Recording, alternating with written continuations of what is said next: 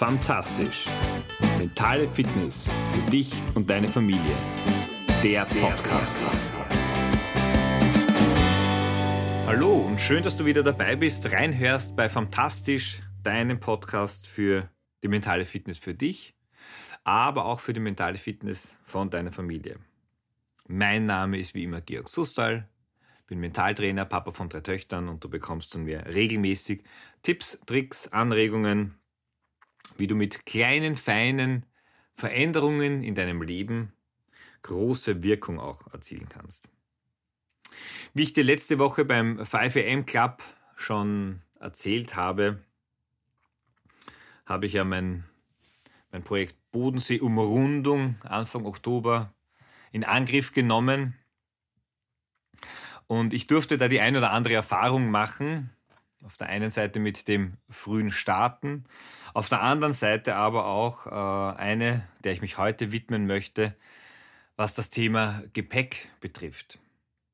Und Gepäck eher im übertragenen Sinn, wobei mir hat es im faktischen äh, auch gezeigt, dass das Reisen mit leichtem Gepäck, mit etwas weniger Gepäck durchaus einfacher und sinnvoller ist, als zu viel mitzunehmen. Ich hätte im Vorfeld vor dieser Bodensee-Umrundung mir durchaus auch ein bisschen mehr Gedanken machen können, was nehme ich mit. Also die Gedanken habe ich mir schon gemacht, aber es hätte der, der Realitätscheck. Ähm, wie geht's mir mit dem Rucksack? Wie geht's mir mit dem Inhalt des Rucksacks und vor allem dem Gewicht, das dann im Rucksack drinnen ist? Das wäre durchaus sinnvoll und zielführend gewesen. Ich habe schon beim Fahren zum Zug gemerkt, puh, der Rucksack ist doch ziemlich schwer. Ähm, aber was am Anfang auf die ersten paar Meter, paar Kilometer noch problemlos geht, das hängt sich dann im wahrsten Sinne des Wortes auch so richtig rein. Ich habe dann nach gefühlt 10, 15 Kilometer, äh, wie ich dann bei der Stadt Lindau war, ähm, ein Postamt aufgesucht und habe dann ein Drittel meines äh, Gepäcks einfach wieder zurückgeschickt. Und es war für mich das ein sehr, sehr symbolischer Moment. Nämlich auf der einen Seite, dass wir viel, viel weniger brauchen, als wir glauben. Da sind dann, äh, da glaube ich, brauche noch ein zusätzliches Paar Schuhe und natürlich macht alles Sinn. Aber die Frage ist, ob es auch wirklich notwendig ist.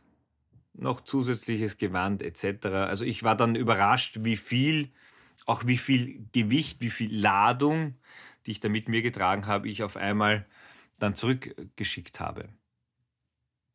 Es wäre anders nicht gegangen, denn äh, wenn du mit zu viel herumrennst, wenn du zu viel mit dir herumschleppst, dann kostet dich das Energie, das kostet dich Kraft. Das zieht dich zwar nicht nach hinten, aber im wahrsten Sinne des Wortes nach unten, weil eines ist gerade bei so ausdauernden Geschichten wichtig, teil dir deine Kraft gut ein. Und wenn du dann die ein oder andere Bremse mit dir mitzahst, wie es auf gut Wienerisch heißt, dann wird schwierig. Und genau das ist die Frage, die du dir heute stellen darfst, die ich dir heute stelle und die ich mir seit diesem Erlebnis auch immer wieder stelle. Reise ich mit leichtem Gepäck, und zwar durchs Leben, oder ist es schweres Gepäck? Und egal wie du diese Frage für dich beantwortest, ich bin mir sehr, sehr sicher, dass es bei dir auch da noch viel, viel Luft nach oben gibt. Luft nach oben im Sinne von, da kannst du Gepäck zurücklassen. Und wenn wir jetzt nicht beim klassischen Gepäck sind, dass du in deinen Rucksack, in deine Tasche, ich sehe das immer wieder bei den Kindern mit den Schultaschen, wie schwer bepackt die sind und meine Frage immer, brauchst du das? Ja, ja, brauche ich alles. Ich kann nicht mehr als fragen das Vis-à-vis -vis kann sich immer kritisch selbst die Frage beantworten, ob das wirklich alles notwendig ist, ob, im, beim Schulthema zu bleiben, wirklich alle Fächer äh, heute diese Unterlagen auch benötigen oder ob es nicht möglich wäre, auch das ein oder andere einfach in der Schule oder mal zu Hause zu lassen. Und genauso ist es auch mit den Themen, die wir mit uns herumtragen. Immer dann, wenn es äh, Belastungen gibt, die uns das Leben erschweren, dann liegt es auch an uns, hier vielleicht eine Veränderung herbeizuführen. Das ein oder andere Mal auch eine Last von uns zu nehmen. Was meine ich mit so einer Last? Eine der größten Laster, die wir mit uns herumtragen, ist sicher das Thema Perfektionismus. Also der Glaube, perfekt sein zu müssen. Gerade in der, in der Elternrolle. Wir vergleichen uns dann mit anderen. Und äh, da gibt es natürlich immer jemanden, der es besser schafft, bei dem mehr aufgeräumt ist, wo vielleicht die Noten, für die wir uns verantwortlich fühlen von den Kindern, äh, dann besser sind oder was auch immer. Im eigenen Arbeiten, im Haushalt, in der Beziehung, überall da, wo Perfektionismus, wo wir glauben, es muss so sein und geht gar nicht anders, dann ist das sicher auch eine, eine Last, die wir mit uns mittragen. Eine andere ist, und das geht oft einher mit dem Perfektionismus, ist die Erwartungshaltung. Die Erwartungshaltung, dass wir nicht immer das Leben so leben, wie wir es wollen, sondern sehr, sehr häufig auch das, wie es die Kinder vielleicht noch am wenigsten, aber der Partner, die Partnerin, das familiäre Umfeld, die Freunde, das, was die von uns erwarten. Und immer dann, wenn wir etwas tun, was wir aus unserem tiefsten Inneren, aus unserem Herzen äh, eigentlich ganz gerne anders machen würden, dann empfinden wir das als Last und als Belastung. Und dann macht es Sinn, dass wir uns darüber Gedanken machen. Welche Last trägst du mit dir? Was macht dir deinen Alltag, dein Leben einfach ein Stück weit schwerer? Oder anders gesprochen, wenn du etwas ändern könntest, wenn du etwas einfacher, leichter in deinem Leben machen könntest. Was wäre das?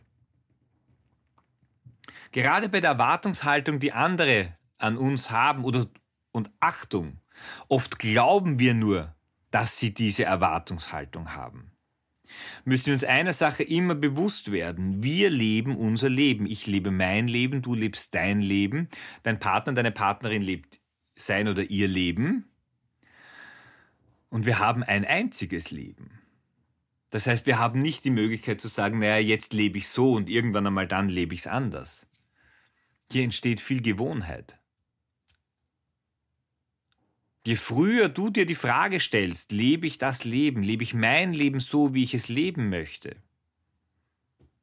Und dafür ist für mich das Zielbild am Ende immer, wenn es äh, in Richtung des Tages geht, an, an dem äh, wir uns von, von dieser Erde hier verabschieden und wir haben die Möglichkeit zurückzuschauen bin ich dann mit mir im Reinen?